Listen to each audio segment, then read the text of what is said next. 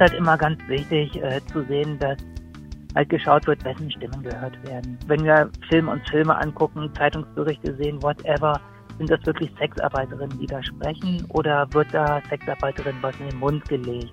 Und das wirklich ganz gezielt bei Workshops, bei Präsentationen, aber halt auch bei Support und Umgang mit Sexarbeiterinnen immer Sexarbeiterinnen angesprochen werden und nicht irgendwelche Leute, die irgendwas mit ihnen zu tun haben oder mal von ihnen gehört haben oder whatever. Davon gibt es genug und Sexarbeit ist Stigma, äh, das Stigma muss bekämpft werden und deswegen müssen wir, wenn, dann selber reden und selber mit, miteinander arbeiten.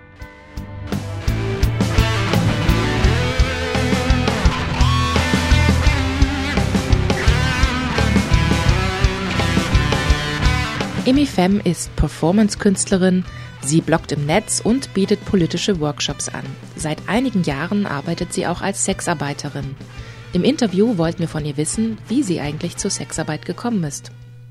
Also der Einstieg war eigentlich der, den, den die meisten Leute in irgendeinem Beruf haben. Sie überlegen sich, wie sie Geld verdienen. Ja. Und in meinem Fall war das halt einfach eine relativ schnelle Lösung. Äh, die meisten meiner Freundinnen haben eh angeschafft und so habe ich gedacht, versuche ich das mal und irgendwie so gefühlt hat mir das halt gerade zugesagt. Und bin ich halt in der Bar und habe das dann da gemacht. Hm. Und ja, alles wunderbar. Du bist ähm, ja jemand, die sehr selbstbewusst mit ihrer Arbeit umgeht, also indem du zum Beispiel diese Workshops anbietest. Das heißt, du stehst ja auch ein Stück weit also hinter deiner Arbeit. Ja. Was gefällt dir denn an der Sexarbeit? Warum machst du es nach wie vor und machst es auch selbstbewusst? Naja, also zum einen mag ich die Art und Weise des Arbeitens. Also sprich, der größte Teil meiner Zeit sieht einfach so aus, dass ich mich um Werbung kümmern muss, um Outfits, um Fotos, um Telefonate mit meinen Kunden führe und so. Also sprich Sachen, die ich irgendwann in meinen Tagesablauf reinmachen kann. Da habe ich keinen Chef, der mir da irgendwie reinquatscht oder so. Ich muss dazu sagen, ich mache gerade in erster Linie Escort, beziehungsweise ich fange an, als Dominat zu arbeiten.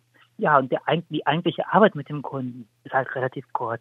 Und eigentlich macht sie auch meistens Spaß. Also meistens im Sinne von, naja, klar, es gibt auch Typen, die sind halt eher langweilig und als Letzte machen mich das Typen eh nicht an, aber im Endeffekt doch, ist einfach nett, ist eine persönliche Arbeit, die so okay ist, auf jeden Fall. Und halt dann in dem Moment, wo sie stattfindet, auch gut bezahlt. Also das finde ich halt auch einfach mal ein Faktor. Mhm. Und gibt es auch Momente, Nachteile an deiner Arbeit, Sachen, wo du auch schon dachtest, vielleicht sollte ich doch was anderes mal machen? Ja, ach, ich merke gerade zum Beispiel, dass ich äh, von Escort auf BDSM-Arbeit umsteige, weil ich merke, das, das läuft gerade so ein bisschen aus. Das mache ich jetzt seit vielen Jahren und irgendwie wird langweilig. Das Körperbild, was die Kunden reproduzieren, beziehungsweise was sie halt von mir fordern, die Sexualität, die sie fordern, ist, macht nicht so richtig Spaß, macht schon Spaß, aber ich merke so, hey, meine Arbeit als Dominal liegt mir einfach mehr.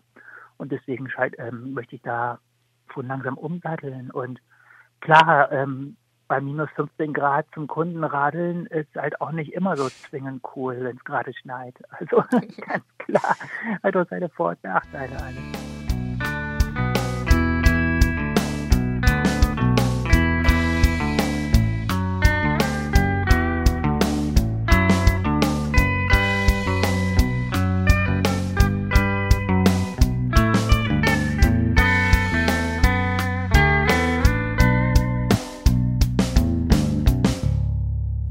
Femme bezeichnet sich als Sexarbeiterin mit einem Transgender-Körper und bietet auch queere Sexarbeit an. Welche Bedeutung haben queere oder transsexuelle Identitäten in der Sexarbeit? Das ist in der Tat schwierig. Es gibt ein relativ stereotypes Bild von Transpersonen, das halt eingefordert wird. Also zum einen Transperson heißt immer transweiblich, was sehr schade ist, weil es gibt auch transmännliche Sexarbeiter. Mhm. Und ähm, zum anderen wird da halt einfach eine Form von Sexualität und so vorausgesetzt, die für viele sicherlich zustimmt und cool ist, für mich nicht als Lesbe. Ja. Und ähm, ja, damit muss ich halt handeln. Da habe ich jetzt nicht viel Auswahlmöglichkeiten, kann ich nicht viel machen. Das bringt mir nur mehr oder weniger Minuspunkte oder ich bin voll im grünen Bereich und alles ist gut, aber da habe ich, hab ich nicht viele Möglichkeiten, grundsätzlich dran zu drehen oder jetzt viele queere Aspekte reinzumachen. Also bietet auch queere Sexarbeit an, aber da mangelt es mir definitiv an Kundinnen. Und das ist halt schade, weil mir das eigentlich liegt. Ich bin eine queere Person, ich halte mich in feministischen Kreisen auf und das sagt mir zu. Also jetzt eher eine Sexarbeit, wo ich halt Körper und Sexualität meines Kunden hinter, hinterfrage oder vielleicht auch mal Kundinnen habe oder Personen, die sich zwischen den Gendern aufhalten. Das findet so leider nicht statt und das hat sicherlich auch ökonomische Gründe.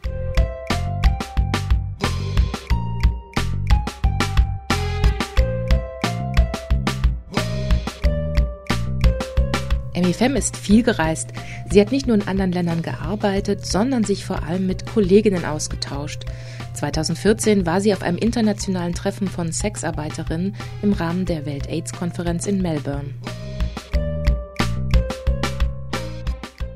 Würdest du sagen, es gibt auf internationaler Ebene gemeinsame Forderungen aller Sexarbeiterinnen? Und wo siehst du auch Unterschiede, also länderspezifische Unterschiede vielleicht? Also die länderspezifischen Unterschiede hängen natürlich davon ab, wie, sind, wie ist die legale Situation, wie kann man arbeiten. Die Forderungen sind eigentlich alle relativ identisch. Ich finde ein sehr gutes Beispiel. Es gab vor, es gab jetzt diese Welt-AIDS-Konferenz in Melbourne war die letzte und ich war auch da und zwei Tage lang, bevor die Konferenz losging, ähm, eine Sexworker-Konferenz, auf der nur Sexworker zugelassen waren, wo wir halt an einem weltweiten Konsens gearbeitet haben und wo Vertreterinnen aus der ganzen Welt anwesend waren und auch die Stimme bekommen haben und wir zusammen geschaut haben, was wäre der Konsens, den wir hier weltweit in puncto HIV-Prävention auf dieser Konferenz einbringen können, wie, wie positionieren wir uns. Und es war überraschend zu sehen, dass wir tatsächlich weltweit zu dem gleichen Punkt gekommen sind, dass das ja auch relativ einfach war, weil wir wirklich die gleichen Interessen haben, weil wir wirklich festgestellt haben, Dekriminalisierung ist einfach eine weltweite Forderung. Legalisierung ist eine weltweite Forderung. Der Kampf gegen Stigma ist ein weltweites Problem und eine weltweite Notwendigkeit. Das ist klar von Region zu Region unterschiedlich, aber im Endeffekt sind die Interessen dieselben und die Vernetzung ist deswegen auch, ich würde sagen, ausreichend. Was war das für ein Gefühl für dich auf dieser Konferenz? Das war ein erhebendes Gefühl. Das mhm. war toll, das zu sehen. Es war toll, halt auch auf ähm, internationaler Ebene an Punkten zu arbeiten. Klar, wir haben uns über Formulierungen ausgetauscht, wir haben uns über die Thematik PrEP ausgetauscht, über alles Mögliche und auch kontrovers diskutiert, selbstverständlich, mhm. klar, nicht mal Friede, Freude, Eierkuchen. Ja. Aber ähm, im Endeffekt sind wir halt immer zu Punkten gekommen und das hat sich sehr gut angefühlt, auf jeden Fall. Und das ich merke ich auch, wenn ich in andere Länder fahre und mich dort mit Sexarbeiterinnen vernetze, dass ich dann andere Inputs kriege, die ich dann halt auch aufsauge, aber schon merke so, hey, im Endeffekt, naja, hm, wir machen alle die Beine breit.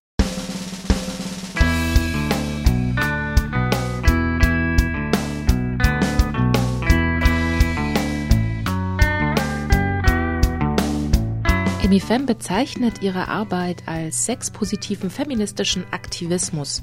Aber wie geht das eigentlich zusammen, Sexarbeit und Feminismus?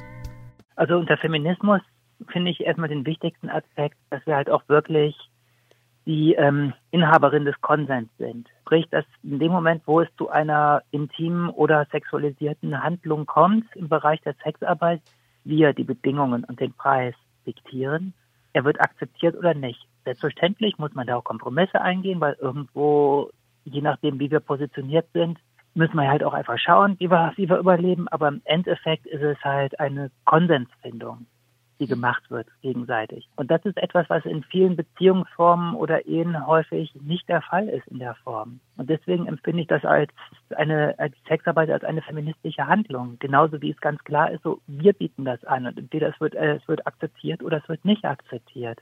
Und normalerweise sind Cis-Männer diejenigen, die halt federführend in der Sexualität sind, die die Forderungen aufstellen und schauen, dass Frau, im Normalfall Frau, klar, es geht jetzt auch anders, dem folgen soll. Das finde ich eine grundsätzliche Sache. Und klar, Sex positiv ist für mich ganz klar ein cooler Umgang mit Körper und Sexualität haben, ohne sich dementsprechend verstecken zu müssen und halt auch mal rumexperimentieren und aber auch sich hinterfragen. Irgendwie so, weil durch diese Offenheit, durch dieses, ich muss mich nicht verstecken, sondern ich rede offen, was Sache ist, kann ich auch über meinen Körper reden, kann ich auch meinen Körper zeigen und andere Körper hinterfragen und begreifen und dementsprechend auch Diskurse darüber führen. Das Sexpositive selber versteckt die Sexualität nicht, sondern ermöglicht auch darüber zu sprechen und das selber bedeutet halt, dass da halt auch die Gefahr, die über, die von einer Verheimlichung von Sexualität ausgeht, dann so runtergebrochen wird.